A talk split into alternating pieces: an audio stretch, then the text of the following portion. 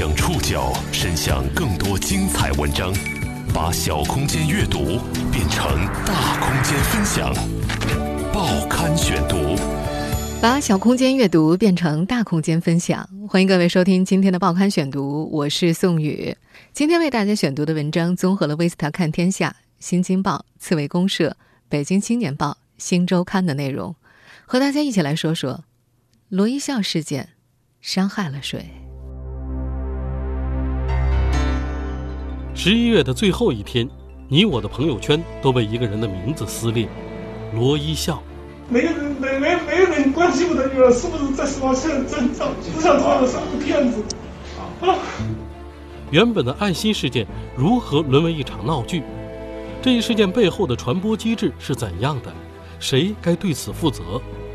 营销师募捐最终伤害了谁？在经历了这起空前的刷屏事件后，我们又究竟该反思些什么？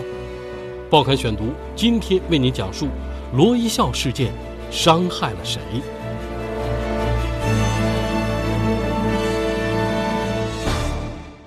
十一月的最后一天，从一线大都市到四五线小城，从十八岁的大学生到六十岁的老大爷，从互相聊八卦的同事到打电话叮嘱你穿秋裤的爸妈。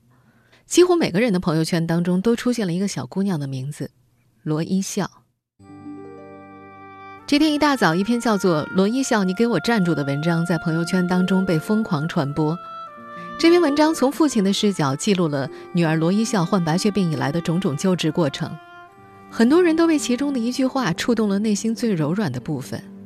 那句话是这么写的：“罗一笑，不要乱跑，你给我站住。”要是你不乖乖回家，就算你是天使，就算你跑进天堂，有一天我们在天堂见了面，爸爸也不理你。很多人在转发的时候不约而同的加上了下面这段话：罗一笑小朋友得了白血病，他的父亲心急如焚，他没有选择公益捐款，而是选择了卖文，每转发一次此文，就有机构会捐出一块钱，保佑小女孩早日康复。这篇文章刷爆朋友圈之后，引发了社会好心人士纷纷打赏捐助。然而，就在这天上午，剧情迅速反转。网上开始有人质疑罗一笑的父亲罗尔家底深厚，在广东拥有三套房产。同时，这个事件是深圳市小同仁金融服务有限公司在背后做营销，而该公司的高层刘霞峰和罗尔是十多年的同事。这个消息迅速在朋友圈和网络蔓延，转发群众纷纷表示被骗上当。十二月一号上午，罗尔以及刘霞峰发布了一份关于罗一笑事件的联合声明。声明中说，因为罗一笑事件的传播远超预期，带来了不好的社会影响，作为当事人在此深表歉意。声明中透露，截止到二零一六年十二月三十号二十四点。，P to P 观察微信公众号文章“耶稣，请别让我做你的敌人”分享转发次数累计达到五十四万八千四百三十二次。依照二零一六年十一月二十七号的承诺，小同仁捐助金额为五十万元。同时，这篇文章的打赏金额累计十万一千一百一十块七毛九。罗尔的个人公众号那天“罗一笑，你给我站住”收到的赞赏金是两百零七万，两项共计两百六十七万一千一百一十块七毛九。这份声明表示，经过商议，以上款项在征得捐款人同意的情况下，将全额捐出，成立白血病患儿救助专项基金，而罗一笑所需医疗费用也将通过合规合法的途径向这个基金申请救助。不过，这份声明发出之后不久，事情又有了变化。十二月一号傍晚，经过深圳市民政局、罗尔、刘霞峰以及腾讯方面四方沟通。由罗尔和刘霞峰主动提出决定退还罗一笑“你给我站住”一文，以及 P2P 观察“耶稣，请别让我做你的敌人”一文下面的全部赞赏资金，共计两百六十二万六千九百一十九点七八元。微信平台表示，他们将在三天之内将赞赏资金原路退回到用户的零钱包。刷屏朋友圈的罗一笑事件到底真相如何？这是一场慈善募捐，还是有预谋的营销？让我们从故事的源头说起。报刊选读继续播出：罗一笑事件伤害了谁？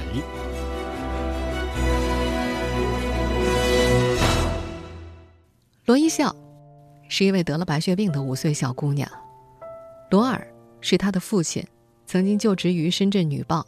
原来是一个那个深圳《女报》故事的主编，但是《女报》故事的话，到一六一六年的话就停刊了。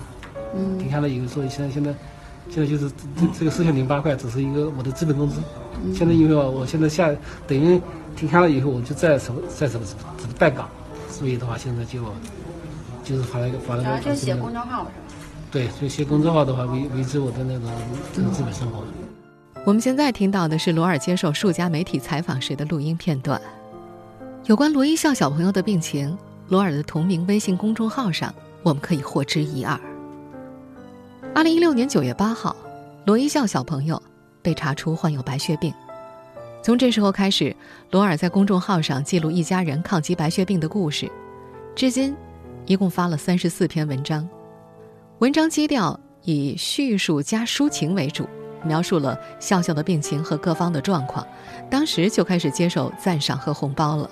等女儿到进了那个重症室以后，一天一万多的时候，那我还是有有有点慌。我觉得我这个能力可能是是有点有点欠，也还差一点。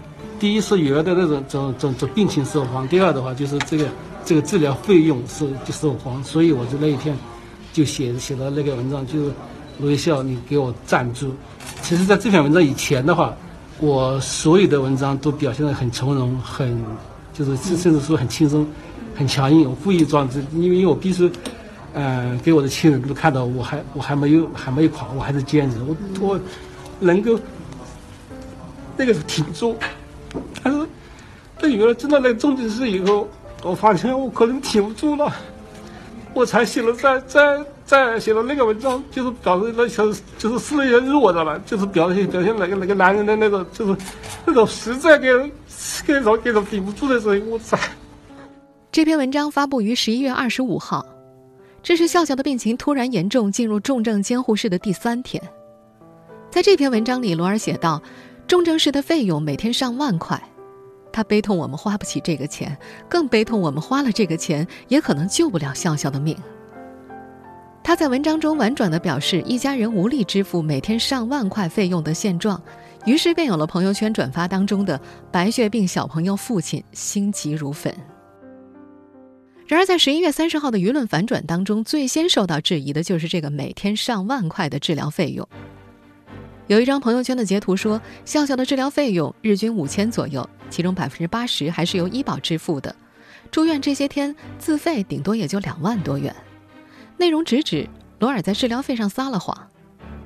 没过多久，微博上又出现另外一个爆料，披露人是前浙江援江外科副主任医师白衣山猫。这位医师贴出了一张疑似深圳社保局的费用调查结果，表示罗一笑在参保之后的自费金额仅占总费用的百分之十四点一，并没有网传的每天治疗费一到三万那么夸张。对于究竟花了多少钱的质疑，罗尔在接受《北青报》和《新京报》记者采访当中都给出了回应。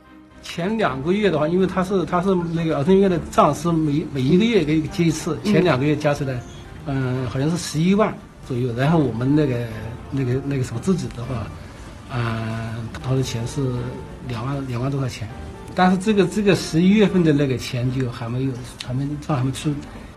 而就在罗尔含糊不清的时候，三十号傍晚，罗一笑所住的深圳儿童医院也发出了关于深圳罗某笑小朋友医疗救治的情况通报。这份通报显示，截止到十一月二十九号，罗一笑三次住院的总费用合计为二十万四千两百四十四块三毛一，其中医保支付十六万八千零五十块九毛八，自付三万六千一百九十三块三毛三，平均三次的自付费用。占总治疗费用的比例是百分之十七点七二，至于后续的治疗以及费用，需要视情况而定。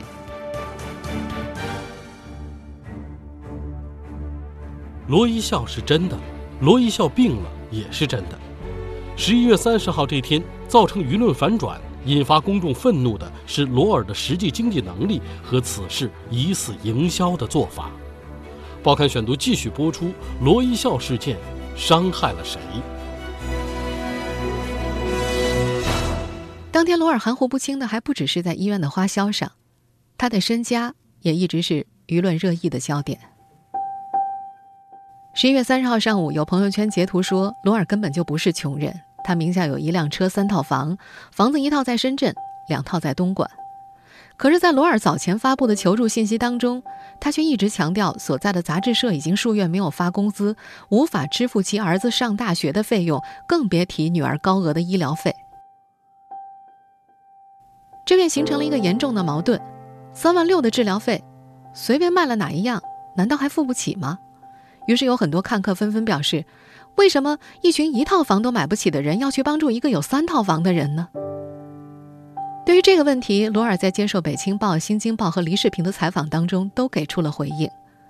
他表示自己的车很破，是2007年买的，现在近乎报废了，价值不足一万块，是辆破车。他还表示自己确实有三套房，但其中两套没有房产证，不能用来换钱治病。这东莞的话，这种这种这种事的话，就这个这个那个房子的话，现在还没有搞搞搞搞了搞了清楚。嗯，这是什么意思啊？没听懂。就是就是我们我们这当时是是是应该是这是前年那个是是是在那个新新房子，但是那个房产证这还这还这还这还没有，这还这还没有给办下来，之前那个那个房产证是是是还还没动。还说为了房子每月要还贷五千块，可自己每月只挣四千块。杂志停刊之后，太太也没有工作，全家只靠他一个人。他还说自己总得有个住的地方。所以没有卖掉深圳的房子。深圳一套房子是零二年杂志社借钱给我给我买的。嗯，啊，也是作为一个员工福利，一个老老员工，看我没房子就借借了钱钱给我去买买那个房子。这几段含糊不清的采访再度引发了大众的质疑。有网友在翻阅罗尔此前的公众号文章时发现，在女儿生病的时候，他曾经对自己的资产状况进行过描述。最具体的一次，当属今年七月五号发表的一篇名为《让老婆心花怒放的一夜情》。在这篇文章中，他说自己的岳父母都是大学教授，丰衣足食，其本人经营广告公司，胡言乱语一通就能够拿到几万块，还明确写到自己有三套房、两辆车。这甚至比网友之前的爆料更加夸张了。在受到前后说法不一的质疑时，罗尔的回应就更加离奇。在接受金阳网采访的时候，他回应，公众号的文字生病以前只有写父亲是真实的，其他都是小说和故事，都是以前的作品，不是真实的情况。他还表示自己没有公司。关于公司的问题，有媒体查询工商信息，确实找到了一家以罗尔为法人代表的深圳市新故事文化发展有限公司，参股股东就包括罗尔以前所待的深圳女报杂志社。同时，通过关联系统还查询到了另外一家与之相关的公司——深圳市经典信息咨询有限公司。罗尔自己同一个公众号上的文字有真有假，名下公司的情况含糊不清，种种矛盾的信息更加重了大家的质疑。这起事件中，深圳小铜人被推到了舆论的风口浪尖。人们疑惑：如果笑笑病情加重后的医疗费用确实让罗家感到负担不起？那为什么罗尔要让一家商业公司的平台来募集善款呢？报刊选读继续播出：罗一笑事件伤害了谁？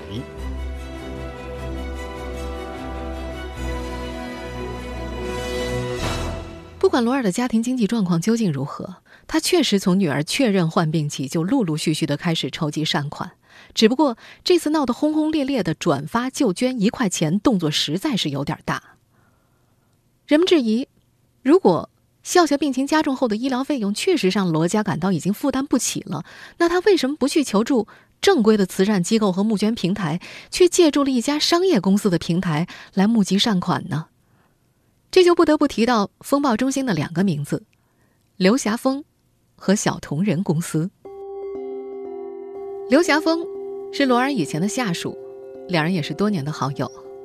当年刘霞峰第一次到深圳，就是编辑部主任罗尔亲自到车站去接他的。因为这件事情，我是在帮我很好的朋友的小孩，五岁多的小孩躺在病床上。我们现在听到的就是在风暴席卷之后，刘霞峰接受黎世平采访时的录音。换个角度来想，有谁会拿这种事情来把自己的公司做营销？再退一步讲，如果说社会上所有的企业，你只要。做营销不伤天害理的前提下，拿自己的真金白银去做营销，我认为是可以的。那么小同仁又是做什么的呢？他是刘霞峰所创立的金融服务公司，主要业务是新金融领域、新媒体运营和数字运营。那个整合了罗尔以前的文章，并且发起转发一次捐一元的公众号 P to P 观察，正是他新媒体矩阵当中的领军者。根据公众号 P to P 观察以及刘霞峰在事后接受媒体采访时的说法，他们于公于私都非常想要帮助生病的笑笑。既然如此，为什么刘霞峰不以个人名义来帮助自己的老朋友呢？为什么小同仁公司不直接向罗尔捐款呢？面对网友的质疑，刘霞峰是这么回答的：“他说，做这个事情有我的私心。罗尔是个硬汉子，我个人的钱他不拿，而小同仁是个初创公司，不是慈善机构。作为一个商业化运作公司，上有股东，下有员工。”只有这种爱心接力的可持续方案，才能既帮到笑笑，还要对公司的成员负责，减轻公司做慈善的负担。是罗尔好面子，拉不下脸来筹款吗？至少在罗尔的自述当中，回音是一致的。他直到和刘霞峰等人敲定这次合作的前一天，还在抗拒网上筹款的想法，认为这是下策。在接受《新京报》采访的时候，他说：“那个那个时候，所以所以在那些公众号轻松筹。”那些网络的筹款啊，找找找我的时候，那个包括他那些那个政府的任何资金都要是帮帮助我的，我都没要。而他之所以最终同意了所谓的卖文救女，也是因为在他看来，这种筹款方式是最体面的。至于双方的动机，我们实在无法下定论。罗尔从之前的对正规筹款渠道的抗拒，到对小同人策划的认可，他到底经历了怎样的心理变化，我们也无从得知。唯一确定的事实是，罗尔这一点头，把一出轰轰烈烈的大戏推上了轨道。过去这些年，朋友圈中募捐的消息不少，但很少有像罗一笑事件这样能让全国人民统一的刷屏。这背后原因何在？报刊选读继续播出：罗一笑事件伤害了谁？刺猬公社撰文分析，这件事引发刷屏，主要与事件的营销方对于公众传播心理的利用、朋友圈的结构以及事件本身的戏剧性有关。通过罗尔的个人公众号推文“罗一笑，你给我站住”，这个事件开始大规模的出现在公众视野。当重症幼童无力承担高额医疗费这样的字眼，由一位父亲以温情又悲伤的故事化的自述表达出来的时候，他比起类似的社会新闻更容易打动读者。而刘霞峰和 P2P 观察公号对事件的营销，是推动这个事件更加广泛传播的关键所在。它使得网友通过转发，在几乎没有成本的情况之下，就能够参与救助，就能献出自己的爱心。而事情又显得相当的紧急，传播它似乎变得合情合理。募捐的真实性、救助的流程、结果很难被优先关注。学者让诺埃尔·卡普费雷在其经典著作《谣言：世界最古老的传媒》中，对谣言的产生和传播进行了分析。卡普费雷指出，群体通过一个有效的交流网连接组织起来，形成一个圈子。这个圈子越是紧密，谣言也就越容易流传。而微信朋友圈作为一个半封闭式的强关系网络，正是这样一个未经证实的信息就能轻易流传的场域。当我们在刷朋友圈的时候，发现朋友们都在转发某一消息，基于对朋友的信任，很自然的，不少人会选择相信朋友已经对这个信息进行了核实，并且信息在自然选择的机制当中，又通过我们的信任获得了可信性。信息流传的越广，就越容易让人相信其真实性。微信朋友圈同时也是一种自我呈现的舞台，公众在朋友圈里发布信息的时候，很容易受到其他人的影响。当朋友都在献爱心的时候，有些网友可能会产生一种“啊，我不转是不是会让我显得很冷漠”这样的心理。基于这种印象管理的压力，不少人就很容易参与到一致的信息传播当中去。另外，人们会去转发未经查证的信息，是因为这种信息是大家愿意相信的信息。当罗一笑事件在朋友圈被转发成爱心接力的时候，他就被蒙上了一层温情的面纱。哪怕有质疑的声音出现，还是会有人说：“我更愿意相信它是真的。”罗一笑事件的戏剧性，也是他得到病毒式传播的原因所在。当有一些网友意识到这是一起营销事件的时候，一种爱心被欺骗的情绪就开始在朋友圈内流传了，舆论就开始反转。再接着，罗尔有三套房的消息被暴露出来，舆论开始哗然。而罗尔在接受媒体采访与在公众号文章里自相矛盾的表述，就更是引发了诸多的猜测和不满。舆论反转后，罗尔不但被指欺骗公众，更令他难堪的是，批评者指出这是一种带血的营销，利用了女儿的苦难。不过，这件事背后的真相，最糟糕的恐怕不是营销者有多么虚伪，而是他所揭示的这个时代的信息传播规则。报刊选读继续播出：罗一笑事件伤害了谁？其实我们在回顾罗一笑事件的时候。发现，这样的手段我们并不陌生。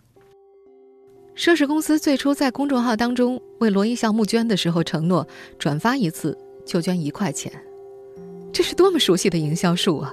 它的背后是一种赤裸裸的道德绑架，请转发以证明你有爱心。类似的套路我们见的太多了，不转不是中国人，转发之后一生平安，转到你的朋友圈，朋友都会感谢你。可是。做善事，它不是街头卖艺呀。如果你觉得应该去救助罗一笑小朋友，何须要求有足够多的人围观和点赞才肯去捐款呢？有很多人追问，为什么在发生过这么多的诈捐事件之后，仍然有人前赴后继的上当？营销事件的策划者，精通那些源远流长的动员术，总是能够一次又一次的鼓动人们的道德热情。就像是罗尔所说的那样，他的文章在经过小同仁公司的加工之后，才酿成了网络大事。十一月三十号中午，舆论经过第一次反转之后，罗尔接受了媒体的采访。当时有很多人对他表示了同情和认可，不少人说：“就算是假的，转发一下能怎么样啊？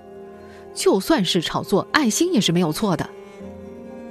爱心没有错是一种正确的废话，它在这里起到了毒鸡汤的作用。”只要爱心是对的，其他事就不必计较了。反之，质疑募捐就成了质疑爱心。他们会对质疑者说：“哎，你说那么多，不就是不想捐吗？”可爱心不需要站在这种道德高地，不需要为只是一个转发的动作去辩护。我们追究这件事怎么去炒作、怎么传播，不是要享受反转的快感，而是觉得。这个社会运行的逻辑以及社会救助所存在的问题，从罗尔募捐一事上可见一斑。爱心泛滥的另一面，我们也能够看到一些恶毒的用心。舆论反转之后，有些流言蜚语开始滋长，什么背叛前妻啦，什么小三上位了，甚至暗示罗一笑得白血病，是因为他父亲是渣男。罗尔有没有个人私德上的瑕疵，和他的女儿罗一笑没有关系，和他的诉求也没有关系。一个人提出了诉求，要看的是他的诉求是否合理，而不是追究他过去的行为是否有污点。那是揭发和审判。